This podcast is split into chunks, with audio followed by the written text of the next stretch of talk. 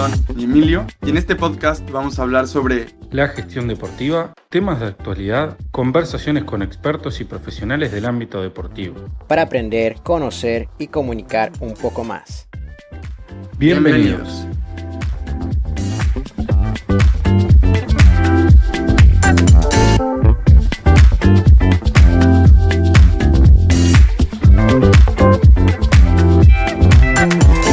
Hola, bienvenidos a un nuevo podcast de Imperio. Hoy vamos a estar conversando sobre la comunicación en el deporte.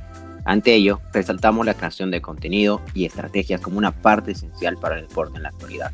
Por ese motivo, resaltando la situación del periodismo deportivo y su constante evolución, ya que el comunicar se ha vuelto mucho más fácil con las nuevas tecnologías.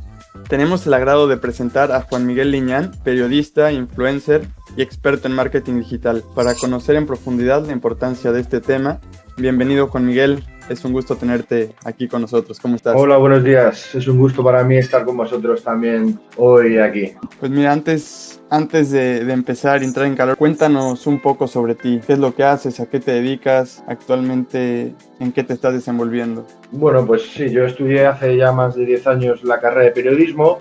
Eh, cuando salí de la carrera, pues empecé a trabajar en, en algún programa deportivo eh, como periodista deportivo Luego tuve una oportunidad de irme a Estados Unidos con una beca de fútbol y bueno, pues ya entonces al volver de Estados Unidos empecé en el mundo de marketing, eh, me gustó, me quedé y, luego el año pasado eh, quería juntar pues el deporte con, con, el marketing y estudié un MBA en Sports eh, Management.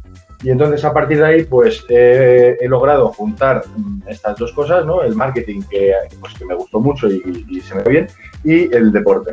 Entonces, a, día de hoy, pues eh, colaboro con varias agencias, llevándoles el marketing de los jugadores, de las jugadoras, y, pues eso es lo que estoy haciendo actualmente. Perfecto, Juan Miguel. Un placer también, Juan Miguel.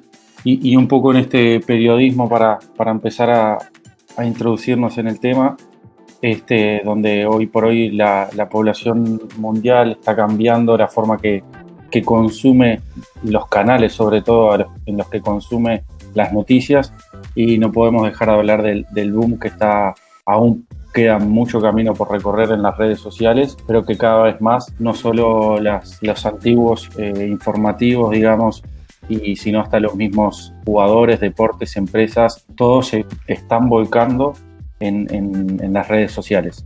Contanos cómo lo, lo, trabajas por ahí, hacia dónde lo ves que van las nuevas proyecciones y eso. Bueno, lo primero, si te voy a dar unos, unos, datos así amplios eh, para empezar, pues eh, es verdad que las redes sociales han cambiado el mundo y están cambiando el mundo y lo van a cambiar más aún. ¿eh? Entonces, por ejemplo, eh, Facebook tiene 2,4 mil millones de, usuarios, YouTube tiene 2.000, Instagram 1.000. Entonces, bueno, creo que es un mundo en el que más o menos el 50% de la población hace uso de las redes sociales entonces, bueno, pues las marcas eh, y los deportistas, los equipos se han dado cuenta de esto y, bueno, pues las están aprovechando. En España, por ejemplo, eh, hablando de nuestro país, pues el 62% de la gente usa las redes sociales, es una penetración bastante alta. Obviamente, eh, bueno, los, países donde más penetración hay de uso de redes sociales son los asiáticos y los que menos, pues obviamente por la falta de medios, son los africanos. Europa está más o menos en la media, eh, España, como te he dicho, tiene un 62%. Y bueno, entonces, eh, viendo esto, pues los equipos de fútbol, por ejemplo, se han dado cuenta y, están potenciando mucho el uso de las redes sociales, eh, las comunicaciones. Pues el Real Madrid, por ejemplo, en, tiene un 239 millones de seguidores en todas las redes sociales, el Barça 232. Ahora, a día de hoy, eh, son el canal casi que, que más gente. Entonces, pues están centrando en esto y, y le están dando una importancia eh, muy grande. Sí, es como tú resaltas, la masificación de canales, la digitalización que ahora ha, ha dado la oportunidad a que cualquier persona o club pueda comunicar. Es importante, creo que ahí la cuestión del contenido, ¿no? Claro, porque, eh, por ejemplo, ahora mismo el Real Madrid, eh, pues de los 239 millones de seguidores que tendrán en redes sociales, en España son 40 y pico millones de habitantes. O sea que es que, eh, fíjate, eh, fijaros que al final de los 139, solo 40 pueden ser españoles. Y no todos los españoles siguen al Real Madrid. Entonces, pues bueno, eh, las redes sociales te dan un abanico muy amplio eh, para poder generar eh, seguidores en todo el mundo. Y, y bueno, entonces yo creo que esto, los equipos grandes de, de, fútbol, de baloncesto y de otros deportes, pues se han dado cuenta de esto y están potenciando mucho porque al final eh, lo que te permite ahora las redes sociales es que eh, una persona que esté en la India o esté en Pakistán o esté en Sudamérica, pues eh, esté en constante relación con, con, el club. Y no solo de países, sino también de edades, ¿no? Porque las redes sociales antes era como para jóvenes y actualmente ya tienes cualquier edad dentro de redes sociales, entonces puedes alcanzar y crear engagement con cualquier nacionalidad, edad, etcétera, ¿no? O sea, hay mucha diversidad. Sí, aparte de que hay mucha diversidad, eh, es muy fácil llegar al público objetivo que tú quieres. Además, esto, eh, pues dentro de las redes sociales eh, hay un uso más mayoritario de un rango de edad en unas y otras, ¿no? Por ejemplo, en Facebook, pues suele ser para gente un poco más mayor, en YouTube es gente más pequeña, luego la, la, última, una de las grandes de las últimas irrupciones es TikTok. TikTok es una red social en la que la edad media es muy baja pero que también se han dado cuenta que en los últimos años hay un crecimiento exponencial de usuarios en esta red social y ya todos los equipos también eh, tienen, tienen TikTok ahora mismo, a día de hoy. Entonces, pues, eh, por ejemplo, Real Madrid tiene ya 4 millones de seguidores, el PSG 3,5, Neymar tiene 10 y medio. Eh, bueno, pues se han dado cuenta de que, de que TikTok está orientado más a los jóvenes, son vídeos cortos, graciosos, de baile, y que está pegando mucho entre la juventud y, hay, un, hay un filón nuevo ahí. Exacto, exacto. Jugando la idea esta de hablar de contenido, como te dije, creo que puedes colocar un montón de contenido de acuerdo a, la, a las secciones y la segmentación que tú realices, ¿no? Es, la infinidad de, de, crear contenido en las redes sociales es ilimitada, así que sería muy bueno que, que, tú identifiques y que nos plantees cuál es la mejor estrategia para crear contenido, cuáles son, tú crees, las nuevas plataformas de comunicación específicas para que se pueda tener éxito, ¿no? Sí, bueno, yo creo que, a pesar de la irrupción de las redes sociales, de Internet y tal, pues eh, sigue siendo muy importante el mundo offline también, ¿no? Entonces yo creo que una buena combinación entre el mundo online y el offline es, sería lo ideal. Luego hay que tener claro que cada red social o cada medio pues tiene un público objetivo. Entonces tú no puedes comunicar lo mismo en Facebook que en YouTube, que en Instagram, que en TikTok, que en una nota de prensa. O sea, tú tienes que saber hacia, hacia dónde va orientado cada información que tú, que tú proyectes y entonces en base a ello, pues eh, hacer una estrategia global eh, que llegue a todos los sitios, pero que obviamente, aunque el mensaje sea distinto y aunque las formas sean distintas, obviamente tiene que, eh, tiene que ser un mensaje global que vaya en la misma dirección. Sí, ahí después entramos no solo en, los mensajes que se llegan, sino en lo que es lo próximo que está viniendo, que es ya la, personalización de las, estrategias de contenido con toda la, tecnología y, la inteligencia artificial que cada vez va más específico a, las regiones, a la persona, entonces como que siempre lo sentís, que te están hablando a vos y eso es lo que te, da el querer seguir conociendo más y que las campañas vayan teniendo el éxito de decir, bueno, me atrapaste, digamos. Sí, la verdad que en los últimos años pues el marketing es verdad, el marketing experiencial del que hablas y del que mm, cada vez más eh, se, puede, se puede fijar hacia una, misma, a una sola persona, pues eso sí que te hace un sentimiento de cercanía, un sentimiento pues de estar, de, humanizar al, seguidor. Y creo que al final con estas campañas eh, individualizadas, como dices, pues lo que consiguen es eso, es acercar al, al, deportista, al, seguidor, acercar al club a seguidor, sus ideas y, por supuesto, eh, cada vez con la inteligencia artificial y otras nuevas tecnologías que se están aplicando al fútbol, como puede ser el Big Data, pues creo que, se está consiguiendo.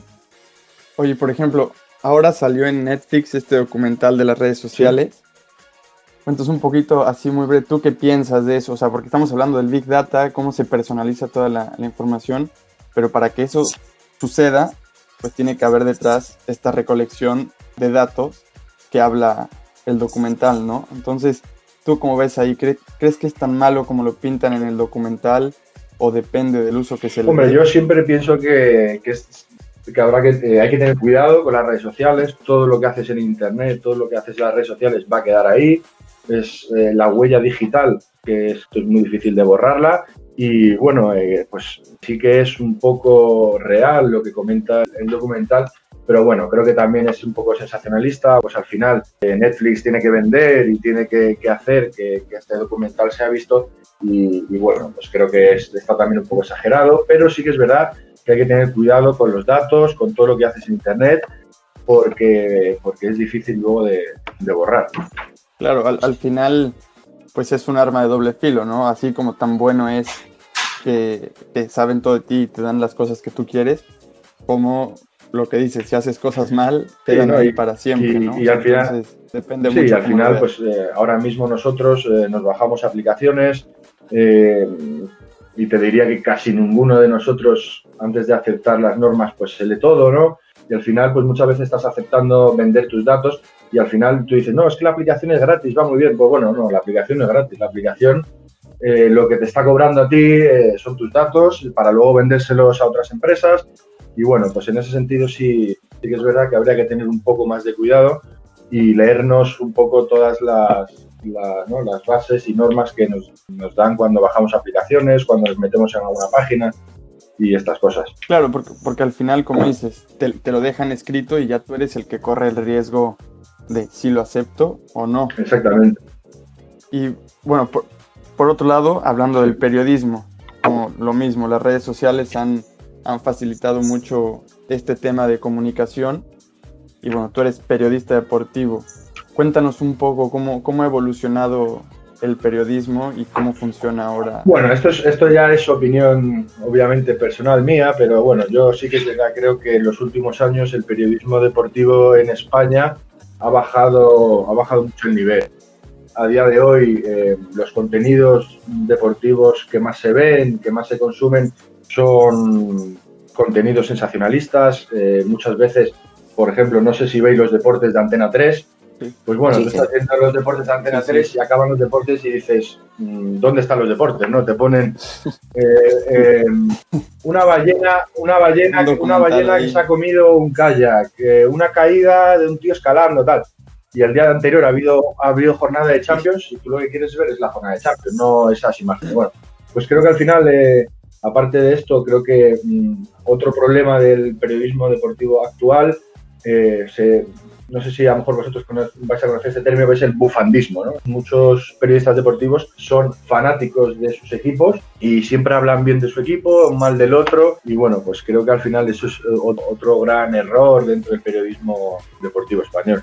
Y otra que no sé, aquí en España creo que no sucede mucho, pero por ejemplo en México sí, y es que los exfutbolistas, sin tener ni la menor idea de periodismo, son los ahora entre comillas, los mejores periodistas, ¿no? Pero que al final de periodismo no tienen ni idea y luego está escuchando un partido y dices lo que comentan. En, España sí que pasa. En España eh, ahora mismo eh, la liga en España la tiene, la tiene Movistar y en Movistar sí que este último año, los dos últimos años, ha apostado por, sobre todo por exfutbolistas. Bueno, yo sí que soy partidario de que al final eh, un exfutbolista, aunque no sea periodista, pues sí que tiene una experiencia y sí, sí que pues, te puede contar unas cosas que no te puede llegar a contar un periodista que no está sobre el césped. Pero que es verdad que no todo el exfutbolista vale para ello. Hay algunos que son muy buenos y otros que son, a mi gusto, muy malos y que solo están ahí por ser exfutbolistas. Entonces yo creo pues que habría que alternar un poco, ¿no? El, que sí que es periodista, el que sí que se ha formado para poder hablar bien en la radio, en la televisión, con algún experto que sí que sea exfutbolista, pero que obviamente, eh, por así decirlo, de la talla, ¿no? Y que sepa hablar bien y que sepa explicar bien las cosas. Porque también los hay, ¿eh? También los hay, hay algunos futbolistas que hablan muy bien. Claro, bueno, Valdano y Michael Robinson, por ejemplo, dos, dos claros ejemplos de, de, crack dentro y fuera de los campos, ¿no? Como periodistas, para mí, de lo mejor y, y que se han formado en la práctica. otro que me gusta mucho de Movistar es Álvaro Benito, exjugador de Real Madrid, y ese la verdad que es uno de mis comentaristas favoritos ahora mismo y, es exfutbolista. Exacto. La oportunidad que nos ha dado la digitalización creo que es eso, ¿no? De que tú puedes elegir un contenido, tú puedes elegir a un jugador que sea apto para las redes sociales, tú puedes hacer una, una idea donde se genere este feed, ¿no? Creo que la importancia del deporte está en buscar este tipo de, de, personajes, de periodistas, de jugadores que tengan esa labia, esa conexión con la gente, cosa de que tú puedas generar ese contenido específico, ¿no? Así que lo que resalto, la, la importancia de la digitalización es, es, fundamental para que los clubes y también sobre todo las, las nuevas empresas de periodismo se den cuenta de que ahora no, no simplemente ser periodista, sino también tienes que tener ese, carisma y, sobre todo para que, para que te sigan, ¿no?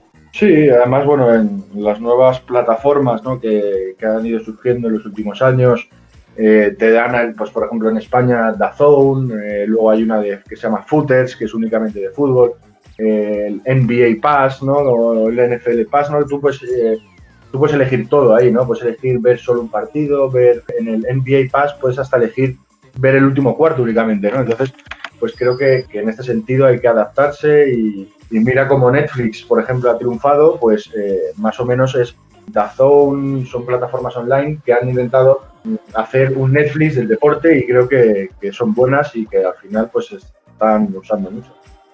Sí, justamente esto también de, las plataformas como Twitch y otros lugares de, información también han contratado como personajes eh, carismáticos para, para su público target, ¿no? Como este de y otros eh, comentaristas y creo que es eso, eh, implementarse, acomodarse y seguir adelante en la cuestión del deporte, porque al fin y al cabo es una evolución constante de, de información y las redes siempre están avanzando en eso, así como que resaltabas de Álvaro Benito, que creo que ha sabido eh, evolucionar de acuerdo a, las etapas y ahora es un profesional en ese ámbito, ¿no? Bueno, la verdad que en el caso de Álvaro Benito ha sabido evolucionar a la perfección, ha sido eh, futbolista, cantante de éxito, no sé si conocéis mm. el grupo Pig Noise. Sí, sí, eh, Luego entrenador de, Real Madrid, ahora comentarista, la verdad que, bueno, el tío tiene que ser un hacha y se ha adaptado a, todo lo que ha podido y, bueno, pues el, tío lo hace bien todo lo que hace. Entonces, bueno, creo que en la capacidad de adaptación en el mundo actual, en el que todo se mueve tan rápido, en el que cada día surgen nuevas oportunidades, nuevas plataformas, nuevas, nuevos medios de comunicación, creo que el poder de adaptación en, la era digital es, es absolutamente esencial y, y, uno de los valores clave para, para triunfar ahora mismo. Sí, justamente hablando de eso, que las oportunidades que nos ofrecen las plataformas digitales es también para hacer el ejemplo de esto de los jugadores ¿no? en las redes sociales, el buen manejo que pueden tener. Eh, hablando de ese punto, Marcos Rashford del Manchester United creo que ha hecho un buen trabajo. Sí, Marcus Rashford es, un, joven jugador, ¿no? tiene 22, 23 años eh, del Manchester United y bueno, pues ha conseguido mediante una organización benéfica que se llama Fair Share, ha conseguido que Boris Johnson, el, primer ministro de Reino Unido, pues eh, haya aceptado una campaña ¿no? que ha, logrado alcanzar los 20 millones de libras esterlinas eh, para poder dar 3,9 millones de comidas en el Reino Unido. ¿no? Eh, bueno, pues esto es un jugador que era que él sufrió la pobreza infantil cuando era, cuando era joven pues bueno, ha decidido usar sus redes sociales sobre todo eh, para dar un salto y, poder pues, hacer esta causa benéfica que la verdad que es impresionante. Luego, bueno, ahora en los últimos días eh, ha fichado por Jay, eh, Jay-Z, no sé si sabéis quién es, el rapero americano, que es una para porque van a intentar de Marcus Rashford hacer un activista mundial contra la pobreza. Además de esto, bueno, pues también va a lanzar ahora Marcus Rashford su marca de ropa en Estados Unidos y bueno, pues eh, ya se están llenando las redes sociales, pues bueno, de que ha hecho una cosa para hacer la otra, pero bueno, al final, pues sí, sí que se puede decir que a lo mejor es marketing lo que ha hecho, pero también es verdad que es una gran obra benéfica eh, que va a poder mm, dar a 3,9 millones de, familias. Es que es eso, la gente, la gente critica quizás a veces la parte de lo hace por marketing, pero no nos damos cuenta el poder de ese marketing, ¿no? Y el poder sí, que realmente pues lo haya podido hacer por marketing o no, pues no lo sé, a lo mejor sí, a lo mejor no, pero bueno, si lo ha hecho por marketing y ha podido dar de comer a 3,9 millones de personas, pues a mí la verdad que pues no me parece mal, es más, me parece, me, parece bien. Claro, mucho mejor marketing que, cualquier cosa, poder dar de comer a gente y además crearte un buen marketing, pues... Sí, al final eh, la, esto para él pues ha sido no tengo los datos exactos, pero estoy seguro que ha crecido en redes sociales en los últimos meses eh, de una manera bastante, bastante grande.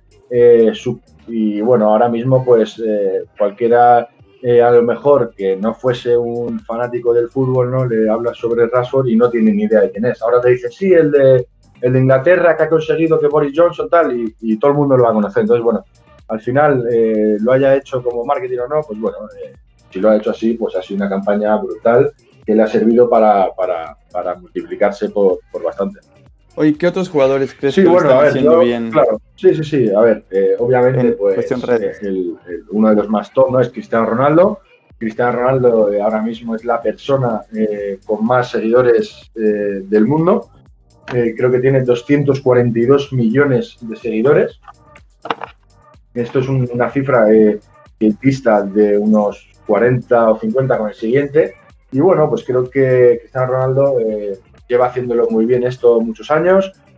ha, generado una imagen de marca importante y, bueno, es muy activo en redes sociales eh, y creo que al final pues esto eh, lo que ayuda es a, también su imagen dentro del campo, ¿no? Siempre ha sido un poco díscolo, un poco a lo mejor odiado, ¿no? Entre muchos también, ¿no? Pero bueno, creo que en redes sociales es un tío muy cercano, eh, intenta humanizarse al mismo y, al final pues se relaciona con sus seguidores, hace poco hizo un directo cuando estuvo en coronavirus y bueno, pues creo que al final esto, esto es muy importante y ahora a día de hoy eh, los equipos de fútbol, pues también es que a la hora de fichar jugadores, pues es que se fijan también en las redes sociales, ¿no? Eh, antes, antes eh, yo me acuerdo cuando el Madrid de Madrid de Galácticos, ¿no? Cuando fichaban a Beckham, Figo, Zidane y tal, se decía que algunos fichajes eran por las camisetas, ¿no? Para vender camisetas.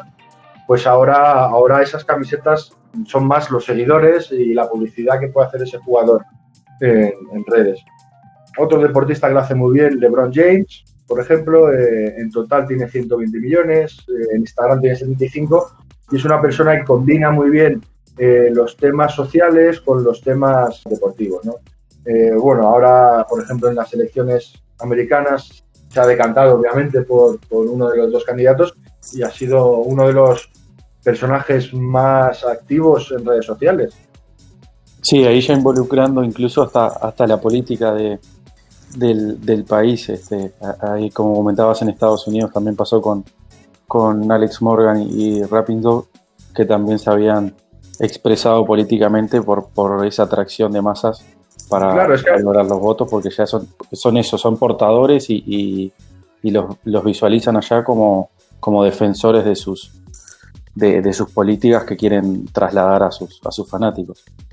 Claro, exactamente, es lo que te digo. LeBron James, que en total tiene 120 millones de seguidores, pues es que 120 millones son muchos, ¿no? Entonces al final, eh, obviamente no serán todos americanos, pero la parte que es americanos, pues eh, son influenciables por, un, por, una estrella del tamaño de LeBron James, ¿no?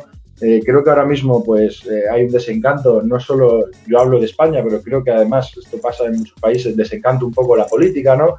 No creo, a lo mejor yo soy el partidario de que eh, creo que ni, ni, Biden ni Trump eran grandes eh, queridos allí en Estados Unidos, pero bueno, creo que al final eh, la balanza se ha podido decantar por uno o por otro según las redes sociales, porque casi todos los deportistas de élite en Estados Unidos se han decantado por, por uno de ellos. Sí, ahí ya igual, después de eso es como que pasamos no solo de la forma en la que transmiten, sino eh, y acá quiero resaltar un poco lo que hablábamos antes, es cómo llegarle a la persona que ya no, ya no se necesita, por ejemplo, ni ser un, deportista de elite.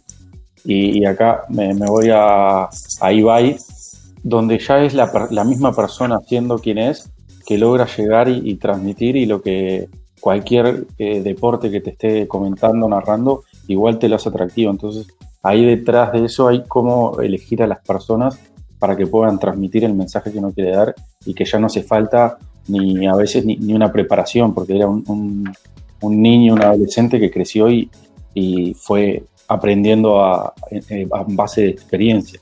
Sí, la verdad que lo de Ibai ha sido impresionante, ¿no? Eh, en los últimos dos años, el último año, pues eh, se ha hecho una estrella mundial, eh, siendo él mismo, gritando, haciendo el loco, ¿no? En, sus retransmisiones. Eh, y bueno, es un tío, pues al final es totalmente distinto a lo que se conoce. Eh, es un tío que, se ha hecho famoso muy rápido, pero creo que es, lo que tú dices, transmite una serie de valores, una serie, una forma de retransmitir el deporte que, llega mucho a la gente. El otro día, por ejemplo, puso un tweet que la verdad que a mí me, encantó porque eh, puso algo así como llevo una semana sin dormir bien, sido el primer día, eh, doy gracias, salí al psicólogo, hay que normalizarlo. Entonces, bueno, pues esta gente, Ibai, le siguen muchos jóvenes y creo que es una persona que puede influir mucho en, los jóvenes, ¿no? Y, al final un mensaje tan importante como que eh, normalizar la ayuda psicológica entre los jóvenes creo que es muy, muy, muy importante y, al final creo que, una persona como él, pues dando este mensaje puede, puede ayudar a mucha gente. Es que ahí también está el, el otro dilema de las redes sociales, ¿no? Que una, una persona puede influir para mucho bien o para mucho mal. Entonces, tiene, las personas que estén ahí tienen que, que saber qué camino seguir, porque como dices, al final todo lo que suban se queda. Y si algún día se equivocan y hacen algún, algo, algún contenido malo, pues al final va a quedar ahí para siempre y tienen tantos millones de seguidores que eso va a Sí, eso está claro, está claro que, al final, igual que pueden influir para bien, como te he dicho ahora, eh, por ejemplo, el mensaje este de Ibai, pues luego, bueno, ha habido otras, otros influencers, otras influencers, incluso deportistas con muchos seguidores, pues que han hecho barbaridades, que han dicho barbaridades, y sí que es verdad, pues que hay que tener cuidado con esto, porque hay gente, y sobre todo jóvenes, que quizás no han desarrollado todavía sus capacidades del todo y, ven cosas en internet y, las van a hacer, las van a, las van a creer. Y, es verdad que hay que tener mucho cuidado con esto, con las fake news, ¿no? que, ahora mismo se habla tanto eh, y que son tan fáciles de, propagar ahora mismo. Incluso, no sé si, es que no me acuerdo el nombre de cómo se llama esto, pero eh, los vídeos de gente hablando que te pueden poner, eh, te pueden poner hablando de lo que quieran ellos, ¿no? Entonces, hay que tener muy, mucho cuidado con lo que ves en internet, hay que siempre, siempre yo siempre digo que hay que indagar en, lo que ves, porque no te puedes creer todo lo, lo primero que lees, y, entonces, bueno, creo que, que, siempre hay que buscar segundas opiniones, ver, mm, ver otras fuentes, eh, fuentes sobre todo fiables, ¿no? Eh, eh, siempre que hay que siempre que recurres a esto en internet hay que hay que mirar hay que ver fuentes fiables Claro, y bueno, ya para, ir cerrando, una última pregunta. Estamos hablando de Ibai, de, este nuevo periodismo y las fake news. ¿A dónde crees que, va este, este nuevo periodismo deportivo? Porque pues ya el, deportista tiene todas las redes sociales para comunicar el mismo, saltándose a los periodistas, que ahora los periodistas muchas veces están tratando de vender y sacan mm. muchas fake news, mucho, mucho chiringuito. Entonces, ¿a dónde crees que va a evolucionar? El bueno, eh, yo creo que el periodismo deportivo, si quiere seguir eh, en primer plano, pues tiene que adaptarse a estas nuevas tecnologías. No sé si habéis visto, por ejemplo, en, Marca, desde hace unos días tienen como stories, ¿no? De esto, pues bueno, eh, sí, al final tiene que ir adaptándose, adaptar sus contenidos. Y hablando de las fake news y tal, obviamente ahora mismo los, los medios online viven de los clics, ¿no? Entonces, eh, en muchos de los medios, no solo deportivos, esto pasa en la prensa generalista también, pues los titulares ya no lo ponen los periodistas, sino que los ponen muchas veces em, expertos en SEO, ¿no? Expertos en generar tráfico y, claro, porque al final ahora mismo los medios online con lo que ganan dinero es, es con cada clic que se haga en esa noticia, ¿no? Entonces, pues bueno, eh, es verdad que se llama el clickbait, ¿no? Que es eh, poner un titular eh, muy llamativo, muy, muy que te haga entrar en la noticia y luego redactar la noticia bien en, el cuerpo de la noticia. Bueno, yo creo que pues, al final tendrán que adaptarse a esto, reinventarse y empezar a trabajar para, para volver un poco al periodismo de antes sin olvidar las nuevas tecnologías.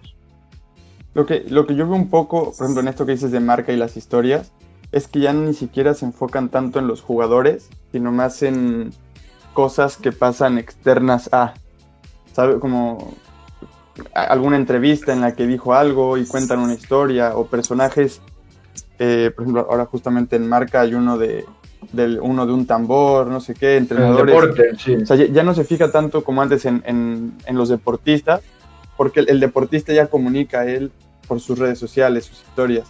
Se fijan más ahora en lo que envuelve al deportista. Sí, es verdad que aunque, aunque el futbolista sí que pueda eh, sacar de sus redes sociales, bueno, y es más, muchas veces hay noticias de eh, Benzema ha dicho no sé qué en su directo de Instagram. O sea, es que al final eh, sí que es verdad que los deportistas tienen el canal mm, primario, el suyo, en, directamente desde las redes, pero sí que es verdad que es lo que te he dicho antes, al final eh, muchas noticias deportivas de ahora son sensacionalistas y no son puramente deporte. Yo creo, y esto es obviamente opinión personal, eh, a mí me gustaba más mm, las noticias de antes, ver las noticias reales, encender Antena 3, ver el partido de ayer.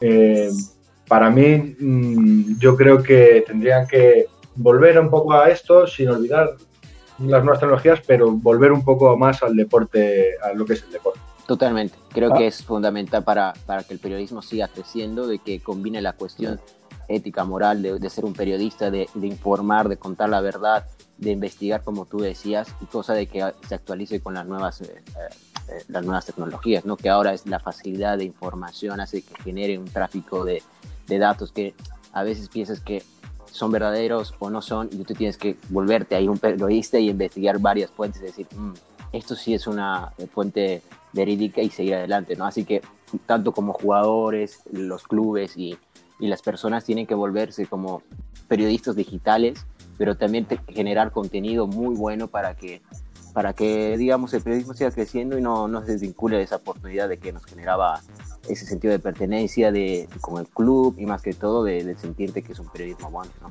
Sí, eh, yo cuando estudiaba la carrera, pues me, también es verdad que esto es como muy utópico, ¿no? Muy bonito, ¿no? El periodista, ¿qué, qué es lo que tiene que hacer? Tiene que buscar la verdad, ¿no? Mm. Y al final esto, pues sí que es verdad que se está perdiendo últimamente, ¿no? Eh, eh, tú ves, por ejemplo, o sea, tú lees o escuchas a personajes como Roncero, como Alfredo Duro, esta gente, pues que muchos con el chiringuito.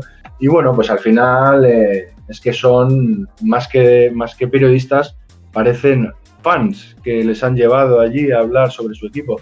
Mm. Y bueno, pues esto para mí quizás te resta credibilidad, el apoyar siempre a lo tuyo y, y negar lo del otro.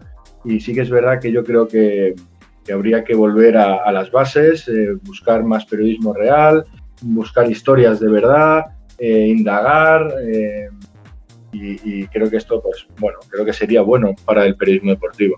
Que bueno, es, es- es verdad que estoy hablando mal ¿no? de, de ejemplos, pero luego también hay muchos, en la actualidad, muchos periodistas buenos también deportivos. Sí, sí, ahí pasa también por lo que decía Emilio al principio y, y de agrandar el, el espectro, digamos, de- del jugador y, y- y la creación de contenido que hace que, no te alcance ya con, con la historia de un jugador, sino que tengas que, que vincular para justamente crear contenido y, estar permanentemente, digamos, actualizado, tener que hablar de la hermana, del representante, de la familia, de lo que hace.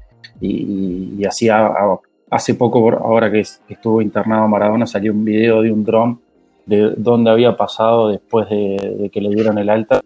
Ya era una.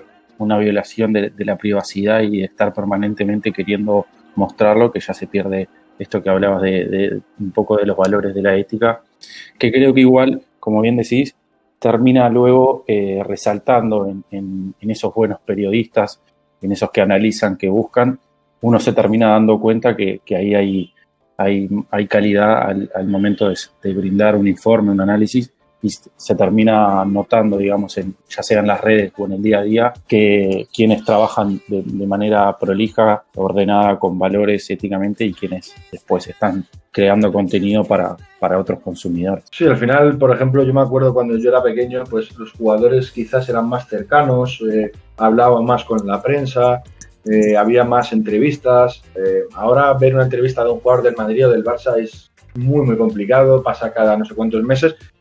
¿Y qué pasa? Yo en parte también entiendo a los jugadores, ¿no? Eh, se les, creo que pues se les ha perseguido tanto, se les ha eh, buscado tantas, cualquier cosilla, cualquier cosa, pues que al final son reacios, ¿no? Un poco a hablar con la prensa, son reacios a hablar con periodistas y al final creo que es algo malo para, para todos porque nos aleja de ellos, pero que en parte creo que pues mm, se lo han buscado los periodistas en los últimos años. Muchas gracias. Ya para cerrar, muchísimas gracias Juan Miguel.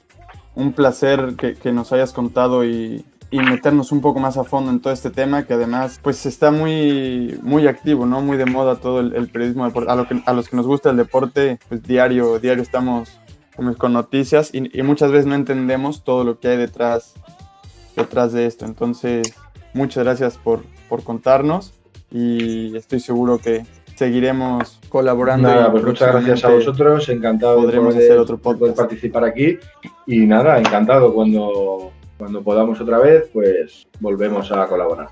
Muchas gracias. Muy-. Muchas gracias Juan Miguel y como tú dices, sí, hay mucha tela para cortar. Un fuerte abrazo. De periodismo deportivo y las redes sociales, así que un abrazo para todos nuestros oyentes y nos vemos en el siguiente podcast.